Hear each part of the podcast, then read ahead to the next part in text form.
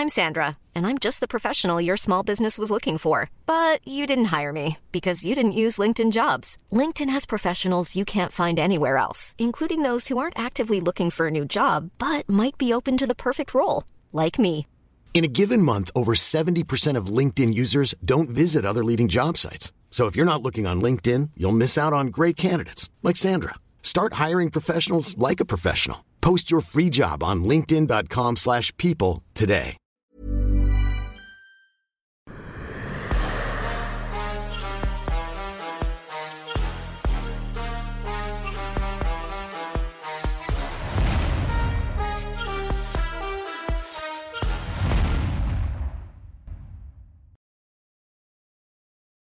Bonjour à toutes et à tous, bienvenue dans King Energy, le King qui est en direct du Cameroun en vacances.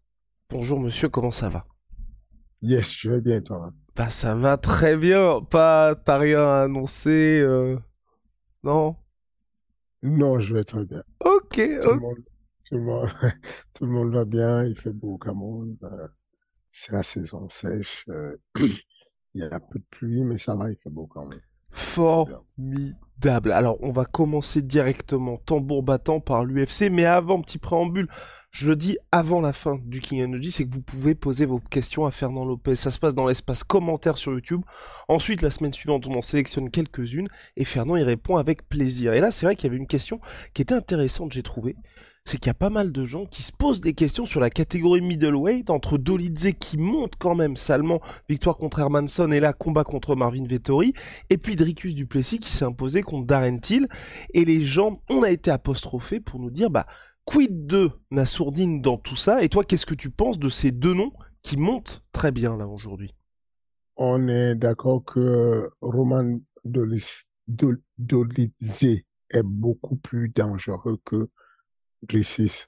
Roman est classé huitième, euh, Duplessis est classé dixième, mais de toutes les façons, au-delà du classement, j'ai l'impression que euh, la dernière victoire de Duplessis n'était pas impressionnante quand même.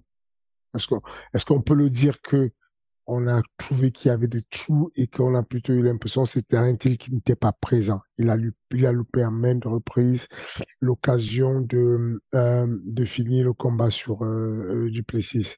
Parce que Duplessis a, a accéléré très fort dès le début, il a mis de l'énergie et puis on s'est rendu compte que son style de game ne dure pas dans le temps. Ce n'est pas possible et surtout techniquement c'est moyen ce qu'il fait.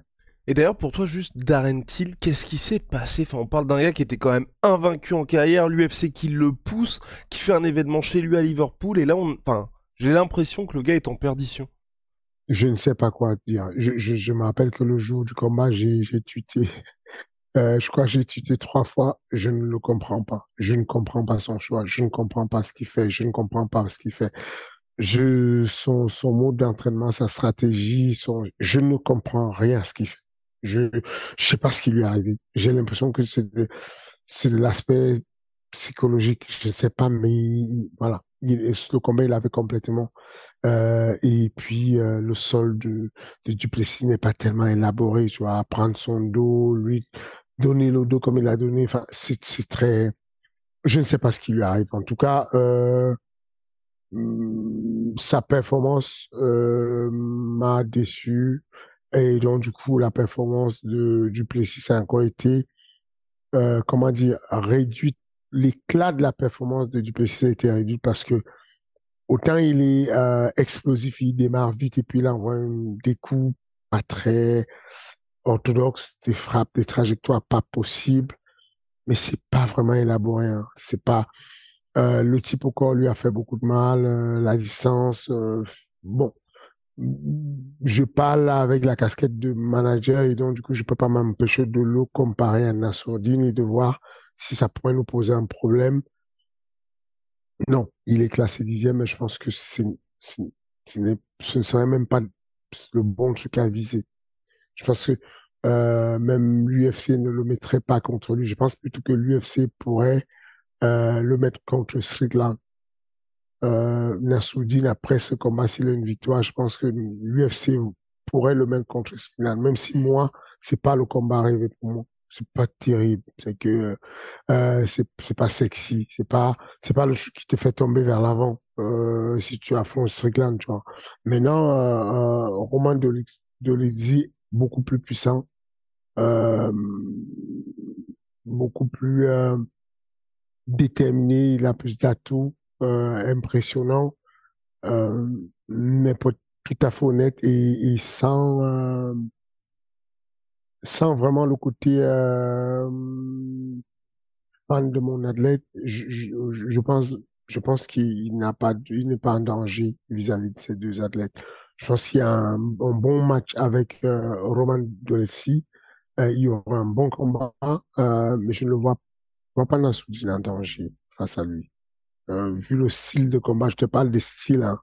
euh, le style de combat de de euh, de pareil, il n'y a pas un gros danger.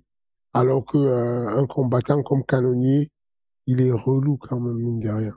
Et donc voilà, non, je, la, la, la, catégorie de 84, il y a là au sommet trois noms qui sont impressionnants, Whitaker, Pereira et Adesanya. Et quand on enlève ces, ces, trois noms, euh, va. Donc Pereira, Whitaker, Adesanya, j'en profite pour parler de Whitaker Polo Costa. La semaine dernière, il y avait eu un petit débat euh, concernant euh, l'officialisation de euh, Glover Teixeira contre Hill. Et là, cette fois, tu as vu Polo Costa qui purement et simplement ne va pas combattre contre Robert Whittaker puisqu'il est en pleine négociation avec l'UFC. Toi, une situation comme ça, qu'est-ce que tu fais? Qu'est-ce que je fais? J'avance. En gros, la, problématique d'une organisation, c'est que de show must go et que hein, tu peux pas être pris en otage par un athlète qui veut négocier ou qui veut faire autre chose. Tu peux, tu peux pas attendre. Si un jour je suis pas là et que je j'ai négocié un salaire pour le fait que je sois président d'Ares et que je négocie plus ou que je perds le temps ou que je peux pas être là, qu'est-ce que les gens souhaitent? C'est qu'Ares avance. C'est qu'on trouve un autre président, qu'on trouve quelqu'un d'autre, qu'on avance. Si, un jour euh, euh l'UFC s'arrête et que Dana n'est plus là, c'est dommage que ça s'arrête quand même. Et donc, euh, c'est le même principe pour les athlètes. Dès qu'il y a un frein, il y a des gens qui sont là pour combattre. Celui qui ne s'y retrouve pas, il bouge, il va voir ailleurs ou il attend sur le côté et puis les autres passent et on avance. Je, je, pense qu'il n'y a rien d'autre à faire. Qu'est-ce que tu veux faire? Toi, tu suggères quoi? Je sais pas, moi je trouve que c'est euh, moi, j'avancerais, j'avancerais, mais c'est juste que c'est dommage pour cette. fin. je trouve que c'est une opportunité manquée des deux côtés. Je trouve que Polo Costa, qui est en négociation avec l'UFC, c'est le genre de move vis-à-vis de ton employeur qui est pas des plus intelligents, tu vois. Voilà. Non, non, du tout. Surtout, surtout quand encore, c'est ça le truc, c'est que c'est bien d'être leader, c'est bien d'être euh, un martyr, mais faut pas être un fou non plus. Quand t'es quand es entouré des quand tu sais ce que tu vaux sur le marché, quand tu sais ce que tu produis comme pay-per-view, euh, et que tu es entouré des personnes qui produisent mieux que toi et qui sont satisfaits et qui disent à haute intelligence, nous on est bien, je sais pas quel bras de fait tu essaies de faire, c'est que autant ne pas signer le contrat et tout de suite appeler le PFL, appeler euh, euh, Peter ou James euh, du, PFL, appeler, je sais pas moi, Scott de, pour, le Bellator, mais appelle d'autres gens, avançons, parce que tu perds le temps pour rien. Enfin, en tout cas, on va voir. Selon toute vraisemblance, Robert Whittaker ne devrait donc pas combattre à l'UFC 284. Et Fernand, petit retour dans le passé, on n'en a pas parlé la semaine dernière, mais c'est vrai que dans ces gadless, il y a aussi Ilya Topuria qui a impressionné contre Bryce Mitchell. Malheureusement, on n'avait pas, parlé dans le recap de du dernier UFC. C'est vrai que ce monsieur-là, euh, toujours invaincu, il vient d'écarter un autre prospect de la catégorie. Est-ce que toi, tu es en train de te dire c'est un potentiel problème? Oui, ça peut être un problème. Euh, euh, ça peut être un problème. Sur le combat là qu'il y a eu, je n'ai pas été je n'ai pas été grave impressionné comme ce qu'il fait d'habitude. C'est que c'était pas, c'est pas sa meilleure performance que j'ai vue contre Brad Michel. Euh, mais, euh, mais je pense qu'il faut compter sur lui. Je pense qu'on va bientôt, il y a tout pour on va beaucoup entendre parler de lui qui va continuer à monter euh, vers le sommet. euh, il a un style qui est stable, qui, qui, qui peut durer, qui peut durer dans le temps et il peut faire chier pas mal de personnes et monter tranquillement. En tout cas, lui veut Brian Ortega. Pas mal de gens parlent d'un potentiel combat contre Paddy Pimblet. Toi, tu préférais quoi? Moi, je le vois contre Paddy Pimblet. J'aime bien l'idée de l'avoir contre Paddy Pimblet. Ou alors, je, Paddy Pimblet, je le vois contre Bobby Green. Ok. Voilà les deux adversaires que je m'aimerais mettre à Paddy Pimblet. C'est pas trop des... Encore, il y a tout pour c'est chaud quand même. Ouais. Mais, mais, mais Bobby Green, il pourrait... Euh, Bobby Green, Paddy pourrait se le faire, tu vois. Ça lui donne un peu le truc de, de voir si vraiment il, ne brille pas vraiment, parce que là, s'il ne brille pas, euh, s'il ne trouve pas de solution contre Bobby, euh, Bobby euh, euh, on va se dire, bon, Bobby Green, bon, on va commencer à dire, bon, c'est chaud, quoi. Même pour monétiser dessus, on aura du mal à monétiser sur lui s'il ne peut pas faire un truc, genre une violente soumission sur Bobby Green, tu vois.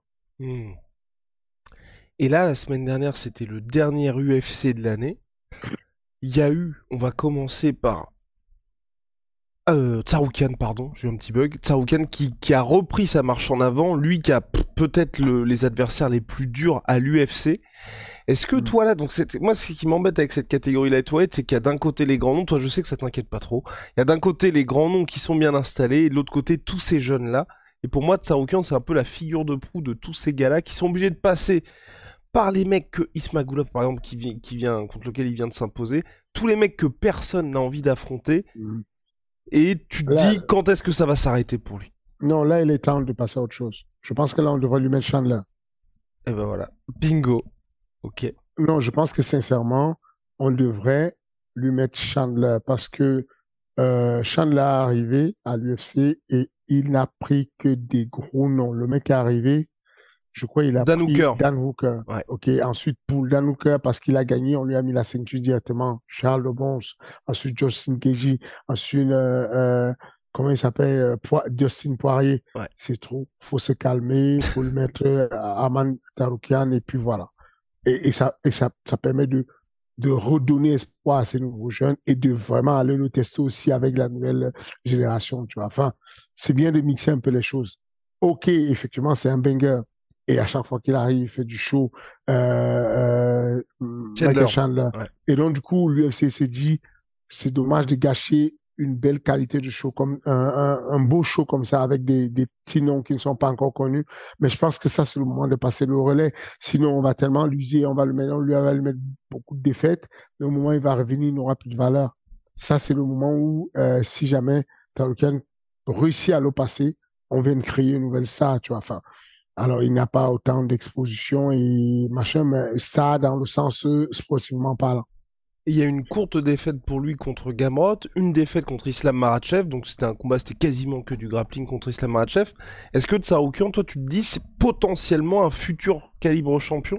Absolument, tu viens de dire euh, mal le nom, les noms des adversaires que tu qui, ouais, qui l'ont battu. C'est Gamrot et Maratchev, mais, mais il a perdu les deux combats qui auraient pu faire basculer sa carrière. Donc il y a ça aussi, tu vois, où je, où je me dis, c'est peut-être un peu compliqué. Bah, euh, sauf que c'est Makachev, quoi. Ouais, c'est ça. Ben, c'est très compliqué. Sinon, il est alors plus, sinon, il est le coach. C'est compliqué. Après, non, je pense que le gars, il fait un bon run et c'est très bien ce qu'il fait. Et, je pense que là, il aura l'occasion si on lui donne Chandler. Il a un style qui pourrait s'opposer à Chandler et compliquer la vie de Chandler. Et là, s'il passe, euh, bon, le gars a fait la ceinture, il a fait machin, il a eu des bonus. Le, le, le passé, c'est très bien pour lui. Non, je, ouais, je pense qu'on devrait faire ça. Et ben voilà, bah à suivre en tout cas, mais c'est vrai que ce serait pas mal pour les deux, même si Chandler voulait plutôt Conor McGregor. Oui, on a bien compris. Bah, il, il prêche pour sa paroisse, Conor McGregor qui ne le veut pas. C'est vrai, c'est vrai, c'est vrai aussi. Il y avait le main event, donc Canonier contre Strickland.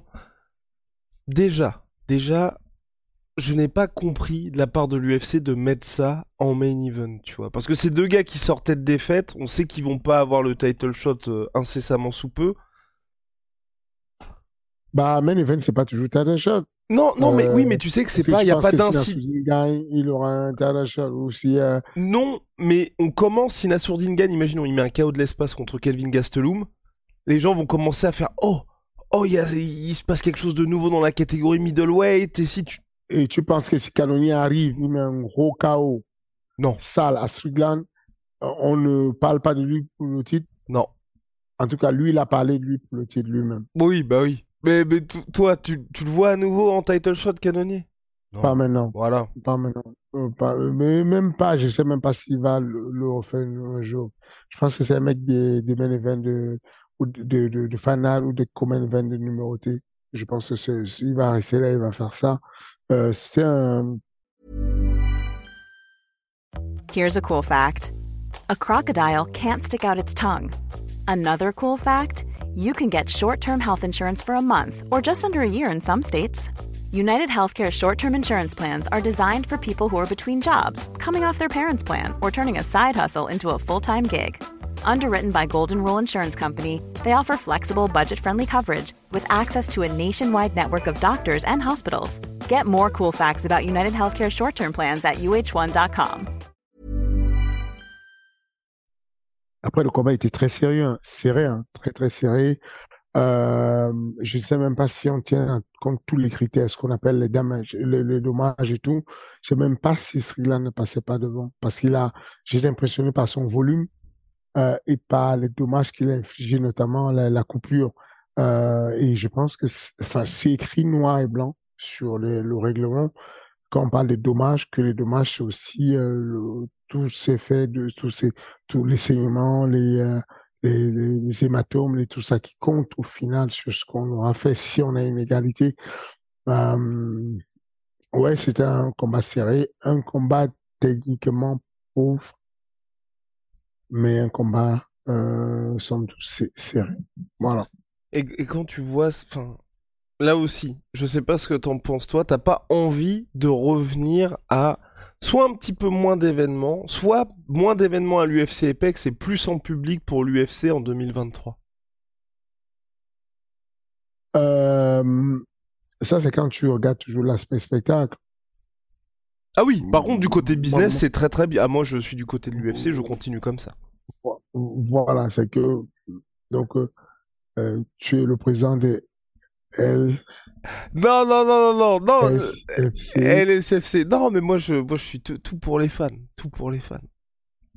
Ah bon, ok. Bon, on va voir comment tu vas réagir avec ton, ta ligue, comment tu vas mettre tout pour les fans. C'est quasiment impossible, c'est que la, la logique, la logique veut qu'on pense entrepreneuriat que ça dure. Ce que je dis, c'est que si tu laisses l'entrepreneuriat, tu n'as plus du tout rien. Tu peux pas juste dire, mais non, mettez tout pour les fans, mettez tout pour les athlètes, mettez tout pour. Mais tu vas aller, qui, qui fait ça? Qui met ça?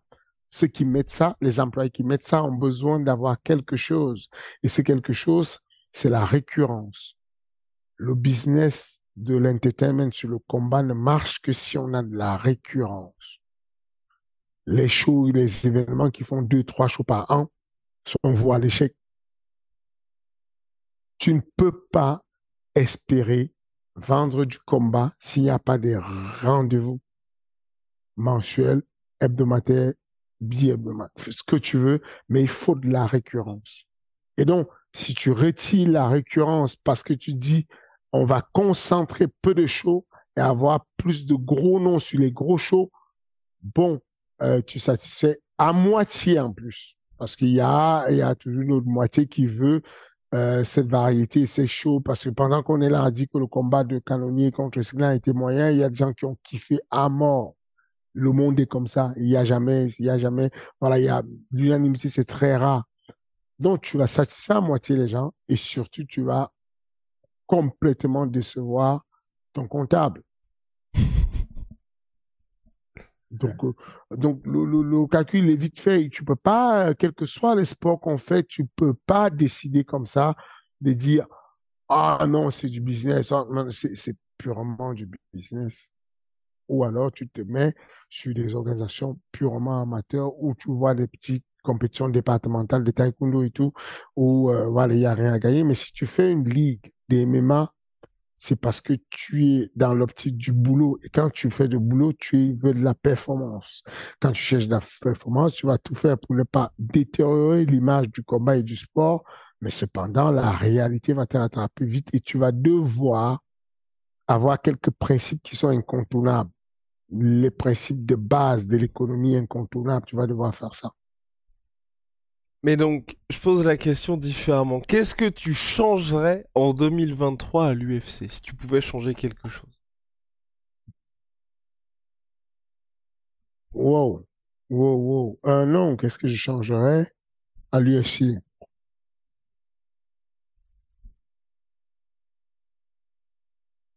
Ah. Wow. Non, ce ne sont pas des trucs euh, euh, importants pour le pour, pour sportivement parlant. Ok. Honnêtement, ils sont pas loin de la perfection. Ce sont pas des trucs sportivement parlant que tu vas changer, que tu veux révolutionner le monde, mais c'est très difficile finalement. Essaie de regarder ce qu'il y a eu comme révolution autour de, de, de MMA et tu vas te rendre compte qu'il n'y a pas beaucoup de choses, quoi. Tu peux décider de, c'est très compliqué de changer quoi que ce soit. Euh, il y a des axes d'amélioration euh, sur des petits sujets, sur du sponsoring, sur euh, euh, sur les droits des contrats, par exemple des athlètes, sur lesquels je pense qu'on devrait trouver un moyen pour leur donner un peu plus d'ouverture à trouver des sponsors. D'accord. Parce que dans quel sens ça, si tu peux préciser ou si c'est. Oui, c'est juste que euh, durant la phase du c'est assez fermé mmh. et, ça fait un déséquilibre. Il y a certains qui sont blindés euh, et, qui ont des, qui combattent à un haut niveau, qui vont avoir de l'UFC 42 000, de, de, de Venom, de sponsoring 42 000, 50 000, et puis il y a certains qui euh, sont à 3500 euh, alors qu'ils font des efforts, tu vois, parce que le nombre de combats définit où ils en sont avec le sponsoring, tu vois. Un gars comme Pimblet, je pense qu'un sponsoring, il apporte beaucoup à, à Venom, mais que derrière ça, comme il a encore moins de 5 combats à l'UFC, bah, il a 3500, tu vois. Hmm. Euh, mais je te dis encore sincèrement, il y a, y a, il y a peu de choses. À ma dimension, peut-être que je suis pas assez inspiré. Les gros changements qu'il fallait faire, que je pensais pouvoir faire, parce que j'ai la chance d'avoir un laboratoire où je peux le faire. Donc, ce que l'UFC ne peut pas faire ou n'a pas encore fait et que je pense que ça tient la route, pas, je parle avec mes collègues sur Arès, on essaie de le faire, notamment le, le, le, le, le, fight, le, le, le, le, finish bonus qui n'existe nulle part que sur Arès. Ça, c'est quelque chose dont j'avais parlé déjà dès l'ouverture d'Ares en 2019, mais surtout j'ai eu la confirmation de quelques athlètes, notamment euh, Israël Adesanya qui disait on ne devrait pas motiver un athlète pour gagner un combat, on devrait le motiver pour le finish. L'idéal, ce serait que l'UFC arrête de nous donner des bonus de, de win, mais des bonus de finish et on irait chercher un peu plus ça, ça, ça, ça venait tomber au moment où ça reconfortait mon idée sur ce que je pensais. Et, c'était une idée aussi pour améliorer le spectacle. Donc, il y a quelques trucs, quelques petits détails comme ça euh, qu'on fait différemment de l'UFC. Euh, quand, on reçoit, par exemple, les athlètes euh, sur reste dans l'hôtel des athlètes et tout, il y a des petits détails euh, comme le per comment on le, comment on le donne nous, comment on le fait. On essaie de changer des petits, des petits trucs. Mais euh, dans l'essence même du truc de dire le gros changement, je ne sais pas, mais si tu es inspiré, tu me donnes quelques, tu me donnes tes idées, je vais les appliquer. Ah bah c'est parti. Euh, déjà, euh, je, moi j'aimerais bien de la part de l'UFC que pour le tough qu'ils ont relancé, qui est une vraie, qui est vraiment quelque chose qui se passe, parce que quand ils avaient relancé avec Volkanovski Ortega, c'était pas terrible. On avait ensuite parlé de potentiellement un tough avec Masvidal contre Colby Covington, finalement, ça s'est pas fait. Donc c'est vrai que l'émission a été relancée, mais ça a pas porté ses fruits. Et du coup, je crois, je crois qu'il y a quelqu'un en France qui va peut-être lancer quelque chose d'équivalent. Peut-être. Oui. Euh, oui. Je sais pas si on peut en euh, parler. Oui, on peut en parler. Il y a, il y a, il y a, y a rien de spécial. On, on le sait déjà. On, ça fait partie de notre euh, de notre projet global qui était de, de mettre une ligue en place et de créer ensuite un, un, reality show où on pourrait suivre des combattants, des jeunes combattants et, les mettre en avant, leur donner l'exposition afin qu'ils ils, euh, arrivent et qu'on leur... Le, le but premier, c'est ça, c'est de fabriquer des stars. L'idée, c'est qu'au moment où la tête arrive sur Ares ou sur une ligue majeure, que le public le connaisse déjà parce qu'il est passé à la télévision. L'idée, en gros, pour développer le sport, c'est de se dire que au lieu d'aller chercher euh, ce qu'on fait aujourd'hui, hein, c'est qu'une personnalité qui n'est pas un combattant, comme Ragnar le Breton, il n'est pas un combattant à la base. C'est un comédien qui remplit des salles de comédie. Il fait du théâtre, il fait du, il fait du cinéma, euh, il fait, euh, il fait de, de, de, des vidéos sur YouTube. On va le chercher, ou en tout cas, lui vient nous chercher. C'est dans ce sens-là que ça s'est passé euh, pour combattre Suarez. Et on se retrouve avec quelqu'un qui réapprend rapidement le MMA parce qu'il veut faire du vrai MMA et, et il reprend rapidement le MMA pour être compétitif. Alors qu'on peut, dès la base, présenter ces personnes au public en les recevant sur la télé-réalité. On les met dans un château, on les présente au public, le public les connaît pendant deux mois. Au bout de deux mois, ils sont starisés. On les sort de là. Quand ils vont combattre sur Ares ou sur n'importe quelle autre organisation, ils sont déjà connus. Bon pour la télévision, bon pour le développement du grand public, parce que ces personnes-là vont, raconter leur vie de coiffeur, de plombier, de machin, avant de devenir combattant euh, de la maison et devenir combattant d'élite. Du coup, le grand public, les 68 millions de Français qui regardent, ou même à travers le monde, euh, puisque c'est un broadcasting qui s'est fait à l'international, euh, vont pouvoir s'identifier en disant, ah, mais lui, il a mon parcours, quoi. J'ai été un cuistot, il est cuistot, et là, il est en train de faire un virage à, à 180 degrés, il devient combattant, j'ai envie de faire comme lui. Du coup, on développe le sport et on développe surtout le, le, le sport français de cette manière-là. Et on, on, a déjà un casting là pour le moment? On a des, euh, on a un casting, pas qui a été fait, mais un casting qu'on a sollicité. On a déjà commencé à cocher des noms en Europe euh, qu'on aimerait avoir, mais sans, on l'a pas encore. Il y a même certains qui sont pas au courant, on n'a pas encore donné des informations. On est vraiment sur l'écriture de, de, de, de ceux qui s'avancent euh, tranquillement. Ok, ok. Bon, bah très bien, affaire à suivre pour ça. Donc ça, c'est le premier truc que je changerais pour l'UFC. Deuxième chose que je changerais, je remettrais vraiment ce délire de chaque pay-per-view doit être un événement. Chaque pay-per-view, ça doit être le moment où tu te dis, il faut que je lâche mes 65 balles, parce qu'en plus ça, enfin 70 maintenant, parce que ça a évolué au, fil des années. Et là, par exemple, la carte du Brésil, ils ont beau avoir ajouté il contre Teixeira, bah moi je suis américain, je lâche pas mes 70 dollars pour ça. J'aurais aimé, tu vois, dire bah on fait un Pera contre Ramzat, on en light heavyweight. Enfin en gros, tu, tu fais en sorte que tout est pay per parce qu'aujourd'hui, tu vois, notamment sur 2022, j'ai eu l'impression. Vas-y, vas-y, vas-y. Tu fais en sorte que tout est pay ouais. Tu dis qui? Tu parles de qui? Euh, Pour l'UFC. Hein. Oui, mais du coup, tu dis, tu fais en sorte que tout est pay Ouais. On peut le dire quand on a un recul dessus. Je capte pas d'où tu sors ton inspiration. En gros, j'entendrais que tu me dises, mais arrête, tu ne mets pas ça, ça, ça, parce que tu mets d'abord ça, on met ça, et on met ça, et on met tel, au, lieu de mettre Abdul, tu aurais dû mettre un tel, ensuite tu peux mettre un tel. Je comprendrais ça, tu te le dis à moi, vis-à-vis de du Bellator, vis-à-vis de l'UFC, vis-à-vis du, du One FC, vis-à-vis de, du KSW, parce que tu aurais du recul. Mais tu parles à ceux qui sont le benchmark et tu leur dis ce qu'il faut faire. Je capte pas, en fait, ces délires. J'ai du mal à comprendre d'où vient ton inspiration. À quel moment tu te dis, les mecs qui ont fondé ce truc, qui ont l'idée ce truc, qui sont toujours au top, qui battent tout le monde sur toutes les dimensions possibles, je vais quand même leur dire que ils n'auraient pas dû faire ce combat, ils auraient dû faire Ramzat contre un tel au lieu de faire tel contre un tel. Je j'ose pas le faire en fait. Fernand, ils, se reposent sur leur laurier. Genre par exemple toi, tu vois avec Arès, t'aurais très bien pu une dire. C'est que tu viens de dire. Non, alors si, alors non, si, moi je pense qu'aujourd'hui l'UFC ils sont dans une logique. Et ça, je, pense. Vas-y. T'as capté ce que tu viens de dire? Je oui, pense. Oui, mais je pense. Tu n'as pas l'UFC qui t'a dit. Tu n'as pas le boss de l'UFC qui t'a dit tu sais quoi, nous, on est débordés. On a beaucoup, on, fait des, on fait des soldats tous les mois. On est blindés. On a tout ce qu'il faut. Bon, du coup, on se repose dans une laurier. C'est pour ça qu'on a fait ça. Non, tu n'as pas cette information.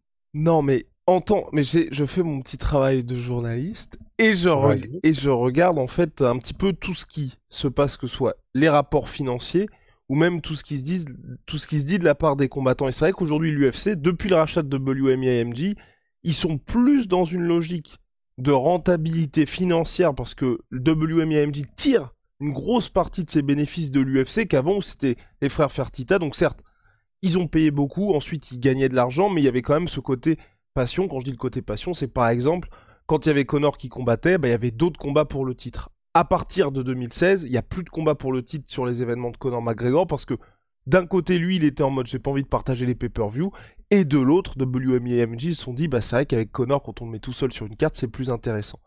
Et ce que je veux dire, c'est là où je dis qu'ils se reposent un peu sur leur c'est que toi comme moi, on sait qu'ils seront jamais rattrapés, enfin ou peut-être pas l'UFC. Enfin, je pense que personne va les rattraper en MMA.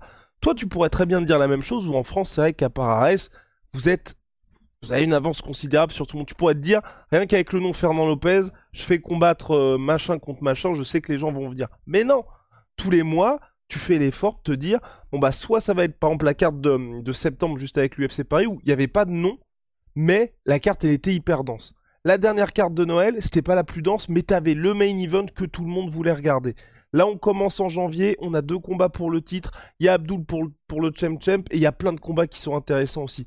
En fait, c'est plus ça que je veux dire. Et en gros, là, quand on regarde le retour de l'UFC au Brésil, moi, j'ai l'impression, et je pense que aussi le, pas le panic move, mais le fait d'annoncer un petit peu tardivement en main event Teixeira contre Hill, c'est ils se sont dit, on annonce la carte du retour au Brésil, tout le monde va être hypé, ça se passe pas comme prévu, peut-être que les tickets se vendent pas très bien, du coup ils se disent, on rajoute un Brésilien et on rajoute ça en main event. C'est ce que je veux dire, voilà. J'entends. C'est très construit, ça a du sens ce que tu dis. Euh, même si on a percé de ouf, on peut être en train de dormir et on pourrait. Ce que tu dis, c'est que ok, ils ont, ils ont, ils ont éclaté, ils ont monté au truc à 8 milliards.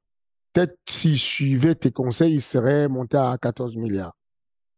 Pas suivre, pas suivre mes conseils, mais plus se dire, être toujours dans. Bah, regarde comme t'es. Enfin, à notre petite échelle, à notre petite échelle, parce que je veux pas nous comparer à l'UFC, mais tu vois, toi, tout le temps, t'essayes de te dire comment est-ce que je peux faire pour rendre le truc encore plus dingue? T'as fait un truc, tu penses tout de suite au prochain. Il y a aucun moment où tu te dis, bon bah là les gars, slow down. Là, moi j'ai l'impression vraiment que l'UFC, parce que en 2021, ils avaient tout éclaté, c'était leur plus grosse année en termes de pay-per-view vendus.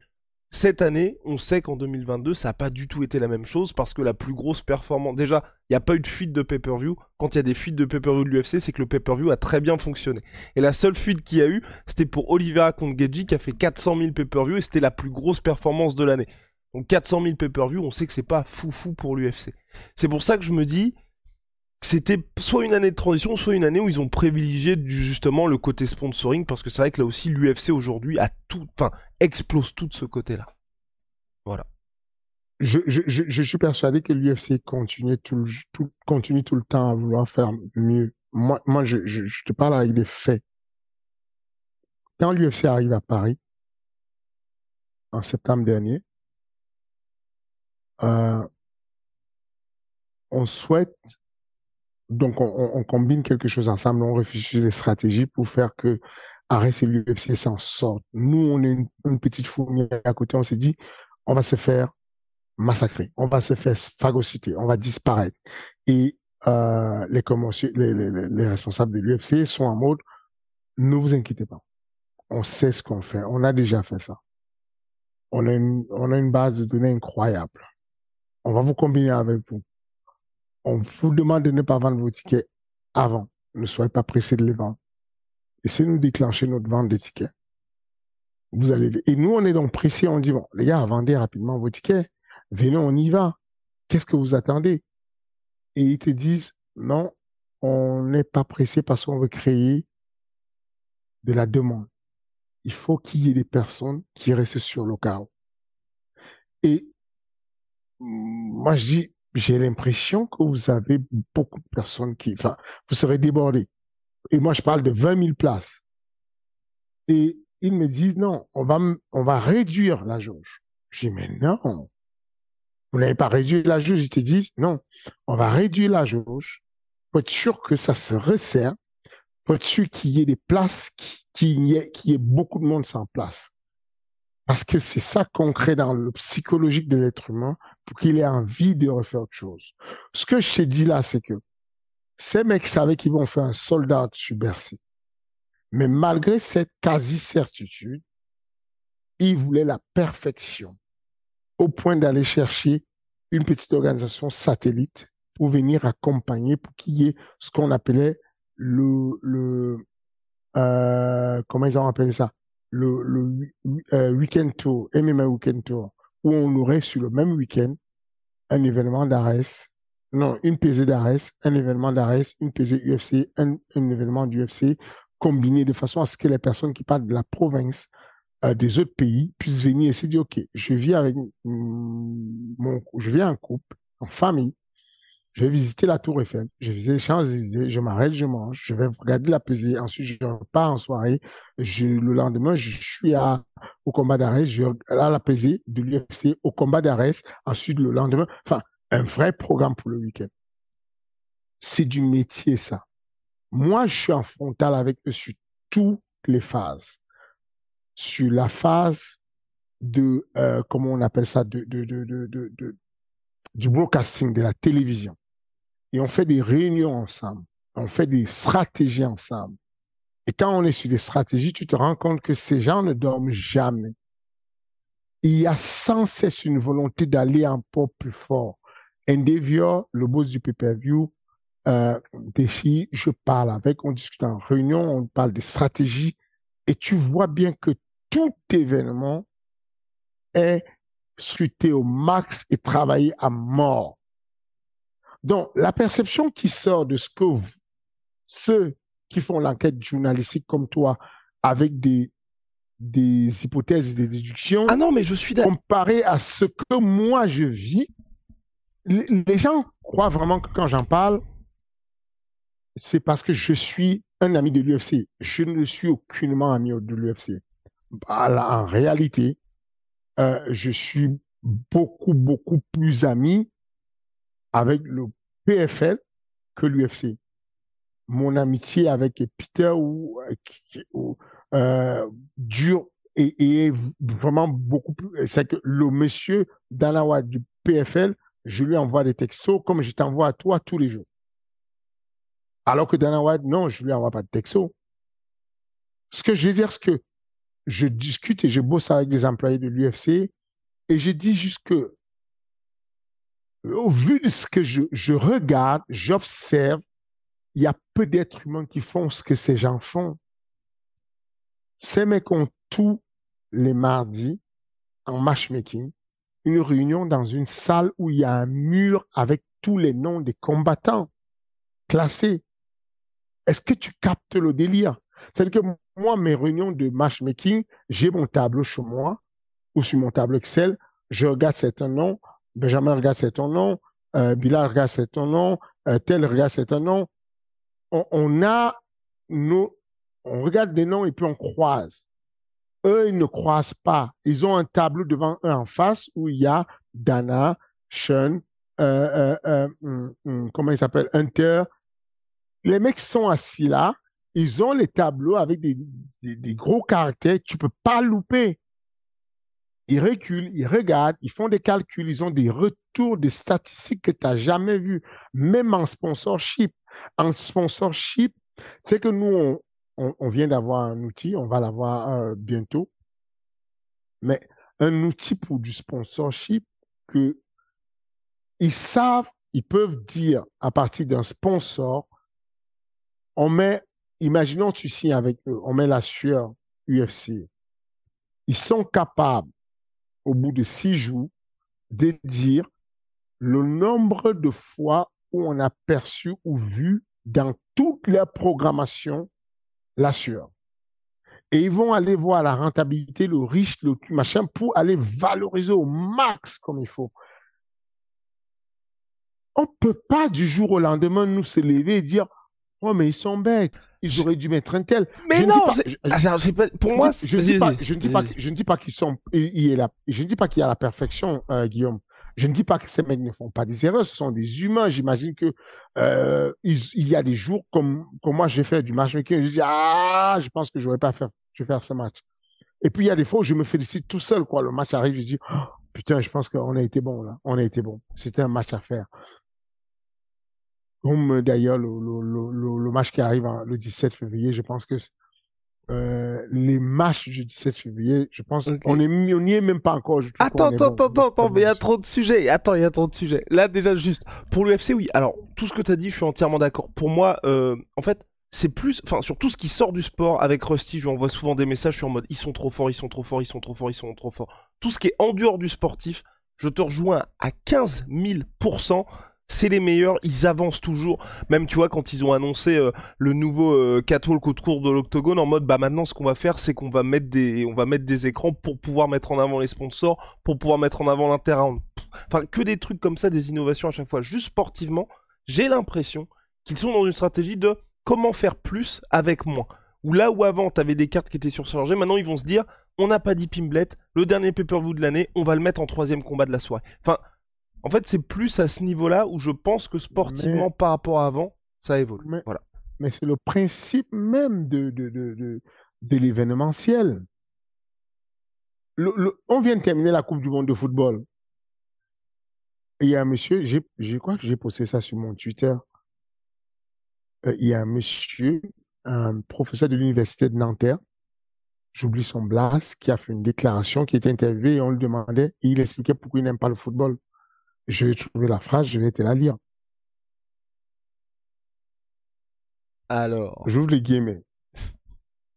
Ce qui définit le football n'est pas le ballon.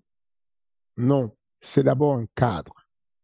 C'est une institution, une organisation très puissante qui organise tout verticalement. Deux points, la FIFA le jeu entre copains n'a rien à voir avec le monde professionnel. Cette citation de ce monsieur, qui, qui, qui, il y a, y a, j'ai rarement vu un truc juste à ce point. C'est très juste ce qu'il dit. Cependant, c'est la réalité. C'est que les gens confondent le fait qu'ils soient chez eux en train de regarder un match à la télé, un match de football, et ils se disent, c'est un jeu, c'est un amusement et ils voient le, prisme de chez eux. Mais c'est un jeu pour qu'ils nous cassent la tête. Et, euh, vous voyez le prisme du indien, mais nous, euh, nous, on aurait trouvé plus spectaculaire tel qui combat contre tel. Sauf que il n'y a pas d'algorithme. Il y a déjà des combats où on a cru que ça allait être des bangers et ça fait un pouf parce que le style ne matchait pas. Et donc, du coup, on s'est dit, quitte à ce que le style ne marche pas et qu'on ait un combat pourri, autant au moins optimiser les choses. Ce que j'essaie de dire dans cette phrase, une organisation très puissante qui organise tout verticalement. Ça veut dire verticalement à l'opposé d'horizontal, qui est une organisation, imaginons une organisation à but euh, euh, non lucrative où des personnes ne se donnent pas des ordres et s'organisent de manière horizontale pour être d'accord pour faire des choses pour le bien-être du sport. Ça, c'est pas le cas. Il y a un board, il y a le président de la FIFA, il y a un board et les informations découlent à la verticale jusqu'au plus bas niveau de l'échelle qui est le sportif. Et ça ne discute pas. Ce n'est pas nouveau que Dana White soit l'homme tout-puissant et qui dise voilà comment je veux mener mon game. Ce n'est pas tout nouveau que l'UFC soit dise notre game il est privé. La FIFA est fonctionne comme une multinationale privée où on ne demande pas ton avis. On te dicte ce qui va se passer. On te dit que si tu es content et que tu enlèves ton maillot pendant que tu as marqué le but, bah, tu vas prendre un carton rouge. Un carton jaune qui, voilà. C'est aussi simple que ça. Ce que je dis, c'est que il faut que les gens se mettent en tête, il y a le jeu d'un côté, il y a le MMA qui est le jeu, qui est ludique, qui est un amusement, mais derrière ça, il y a une industrie. Et quoi que tu veuilles, même si tu méprises la FIFA et que tu méprises le, le, board de la FIFA, la réalité, c'est que si on enlève ce board, il n'y a pas de Coupe du Monde. Donc, si tu n'es pas content de Dana White et de l'UFC, tu enlèves juste l'UFC, mais tu ne peux pas enlever l'organisation et dire que tu vas avoir le meilleur jeu du monde. Et il faut toujours se poser la question. Il attend quoi le nouveau président pour aller créer une nouvelle ligue qui est autre que la FIFA et faire le meilleur football, qui ne prend pas l'argent et qui ne fait pas des publicités de Coca-Cola? Il est où? Il est où ce meilleur président qui va faire un meilleur UFC et qui va battre tout le monde? Ils sont tous là à dire que, on a eu la déclaration la semaine dernière du président du One FC qui disait, nous, on est les meilleurs que l'UFC. Bon. Il est convaincu tout seul, il en est convaincu tout seul. Et, et putain, j'admire ce qu'ils font. En termes de monétisation des petites vidéos, ils sont les meilleurs, le One FC. Tu as déjà vu les capsules de petites vidéos qu'ils font avec des highlights. Tu te dis, mais le One FC, c'est que de la guerre mondiale, en fait. Ils sont bons dessus. Tu les retrouves partout, ces petites vidéos. Mais toujours est-il que ce n'est pas le seul domaine de performance pour la pour la, pour euh, ce qui est de, de, de, la promotion sportive. Donc, peut-être c'est de ma faute, peut-être je suis faible, mais je te dis encore que je je je vois ce truc avec beaucoup d'humilité parce que je suis là-dedans et que je discute de toutes les options. Je racontais sur une interview récemment de Views. Euh, euh, vous pouvez aller sur le, média le YouTube de Views euh, pour voir cette interview à intégralité, je parlais du fait que à l'entreprise, c'est bien d'avoir un mec très sage, très posé, très carré et un fou. Et que dans mon domaine, j'étais le fou et Benjamin le gars posé qui est euh, euh, factuel et qui est rationnel. Il, dans mes dans ma folie et ma manière de regarder les choses, je suis toujours impressionné et je garde quand même l'humilité malgré ma folie à ne pas à ne pas vouloir dire que je savais le matchmaking qu'il fallait faire de la part de l'UFC parce que je suis au front, je vois comment c'est difficile, je vois comment c'est compliqué et j'en tire la conclusion que au, bout de dix petits événements, 11 événements, on va dire, avec le, le Cage Encounter qu'on a fait en 2015, au bout de, de 11 petits événements, je, je peux déjà dire que c'est très, très complexe et que des personnes qui ont fait 285 événements, il y a de fortes chances qu'ils aient vu quelque chose qu'on n'a pas encore vu. Et que ce n'est pas un hasard d'être la vision, d'être visionnaire, ce n'est pas un hasard. Tu ne te lèves pas du jour au lendemain et tu viens, tu dis, Oh, c'est dommage, je n'aurais pas dû faire ça. Et on te demande, mais toi, tu as déjà fait ça un jour? Non, non, j'ai jamais fait, mais je pense qu'il aurait dû faire différemment. Bon, calme-toi, chill. Just chill a little bit. Calme-toi un peu, tu vois. Aïe, aïe, aïe, aïe, aïe. Non, moi, je te dis, je pense qu'ils sont un petit peu dans l'optimisation, mais ils vont peut-être me faire mentir en 2023. Attends, tu parles d'optimisation, tu parles comme si les chiffres étaient mauvais. Depuis je crois qu'ils sont à leur 30e événement sold out avec tout le temps de la progression sur le ticketing, avec un très beau combat, un, très beau contrat en broadcasting.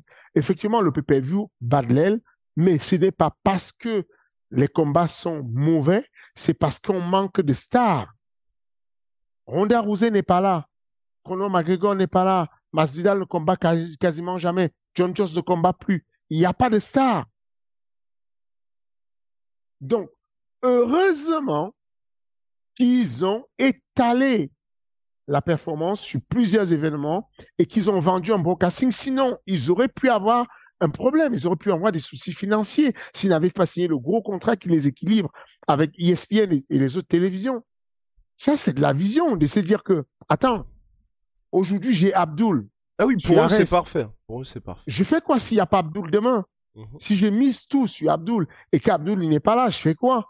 Abdul, il va bientôt partir, il va à l'UFC, je fais quoi? Mhm. Je fais quoi si... Euh, bah, heureusement qu'il y a Michael Lebou et Karamoussou. Mhm. Ares 7 était le plus gros événement euh, en chiffres. Ares 10 vient les exploser. Heureusement qu'ils sont arrivés et que le match en question, sans être beaucoup plus vendeur qu'Abdul, les deux ensemble ont créé quelque chose qui a vendu. Et c'est excellent. C'est pour ça qu'on a des jeunes comme euh, Vlad Goulou qui arrivent comme euh, qui arrive nouvellement et qui est dit bon, moi c'est mort, je vais pas faire 30 secondes dans la cage.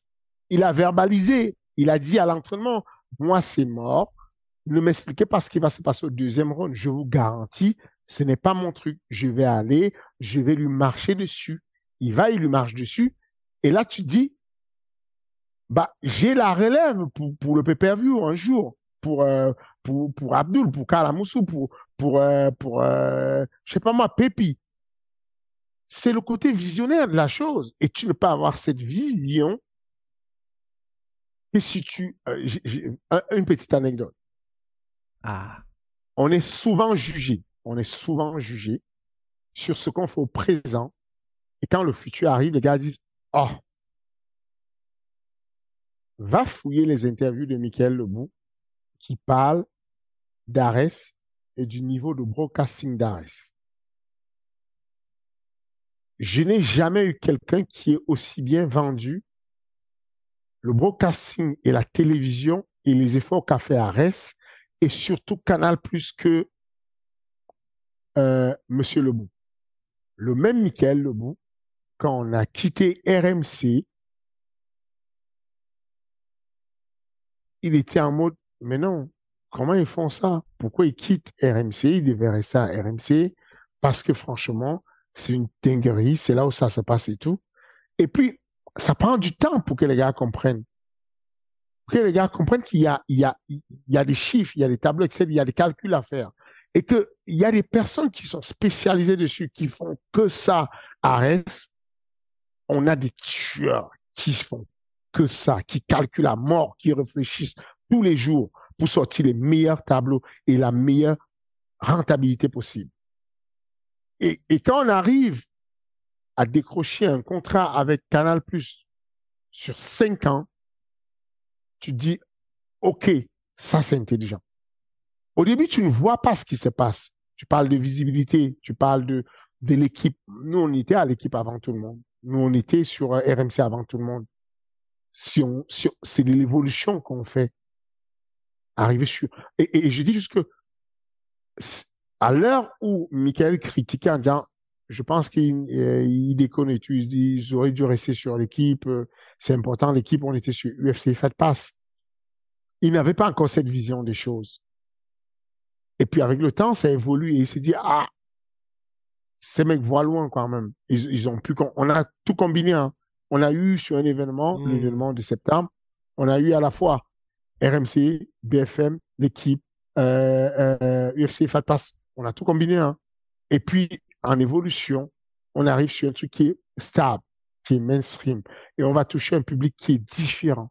Il y a 9 millions d'abonnés sur Canal qui ne connaissent pas encore le MMA il y a des gens qui vous disent, pour faire découvrir le MMA, venez sur la chaîne libre qu'on est et tout, mais c'est une chaîne, je vais pas dire pas, terrible. Et ils ne comprennent pas que quand tu vas toucher des personnes, une niche où il y avait des abonnés qui ne savaient pas du tout de quoi il est question, on refait de l'évangélisation on recrute des nouveaux, des nouvelles personnes qui deviennent nouvellement fans de la discipline et donc deviennent des disciples des ambassadeurs de la discipline. Et ces personnes qui sont, quand on regarde le, la bonne partie des abonnés de Canal, il y a beaucoup plus de décideurs là-dedans. Hmm. Il y a beaucoup plus de chances de trouver dans les abonnés de Canal l'un des décideurs de l'organe suprême du CSA, l'ACOM, qui va peut-être décider un jour que, comme il est tombé amoureux du MMA, dorénavant, le MMA est free sur la télévision et on peut le regarder sans l'étiquette moins de 16 ans. Voilà comment on développe la, pratique de masse d'une discipline. Et ben voilà bah, C'était le, grand point, le grand débat de fin UFC euh, sur le déclin pour l'interrogation. Visiblement non, en tout cas à mon avis, moi ils vont avoir une très très grosse année 2023 parce que tous les gros combats que tout le monde attend vont avoir lieu. Il y aura le retour de Connor, donc ce sera parfait. Puis pour Ares aussi, qui aura une très grosse année, puisqu'au-delà de tous les projets euh, que développe Fernand, il y a directement la même semaine que le retour de l'UFC en pay-per-view, le retour d'Ares Fighting Championship le 20 janvier si je ne m'abuse, avec Abdul Abdouragimov à la conquête du titre middleweight, le titre flyweight qui sera remis en jeu aussi pour une première défense de ceinture ou pas, on ne sait pas, de Madame Sirich, et puis pas mal de petits bangers, mais ça on en parlera en janvier, Fernand. On en parlera en janvier. Vas-y. Et une semaine avant, Nassoudine Imavov quand même. Exact, ben on va en parler aussi, on en parlera aussi. Premier main event pour Nassourdine, 5 rounds contre Kelvin Gastelum que vous connaissez tous. Can't wait, can't wait Fernand, mais ça c'est pour la semaine prochaine. En tout cas, euh, bah merci, euh, merci comme chaque semaine Fernand pour l'expertise. Merci les gars, posez-nous un petit like, mettez-les en commentaire vos avis. Je sais que parmi ceux qui nous suivent, il y a beaucoup d'entrepreneurs, de, capitaines d'industrie. Venez nous raconter un peu ce que vous pensez de de de de, la vision, la vision opposée à celle de Guillaume. Dites-nous ça en commentaire. Et puis euh, n'hésitez pas à vous abonner pour ne pas louper euh, les petites vidéos de l'Assure. Merci à tous, merci à la majorité silencieuse et à bientôt. À la semaine prochaine.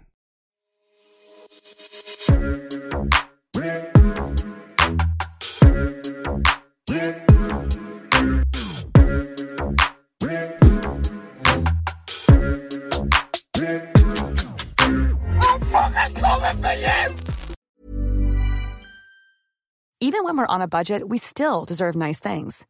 Quince is a place to scoop up stunning high-end goods for 50 to 80% less than similar brands. They have buttery soft cashmere sweaters starting at $50, luxurious Italian leather bags, and so much more. Plus, Quince only works with factories that use safe, ethical, and responsible manufacturing. Get the high-end goods you'll love without the high price tag with Quince.